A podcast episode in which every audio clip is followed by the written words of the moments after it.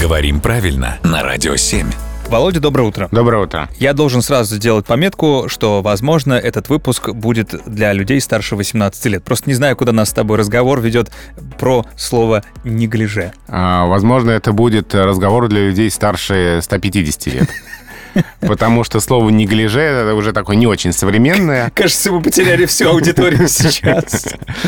Для тех, кто нас еще слушает, скажем, что «неглиже» э, вообще э, пришло к нам из французского языка, где означает просто «небрежно». Так, И устаревшее значение этого слова «утренняя легкая домашняя одежда».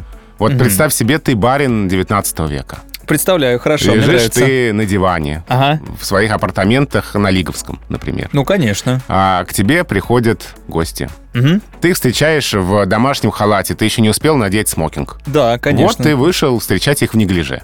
То есть, ну, небрежно надетый домашний халат, шелковый расписной. Вот сейчас шелковый расписной я себе закажу в интернете, а ты пока расскажи про второе значение.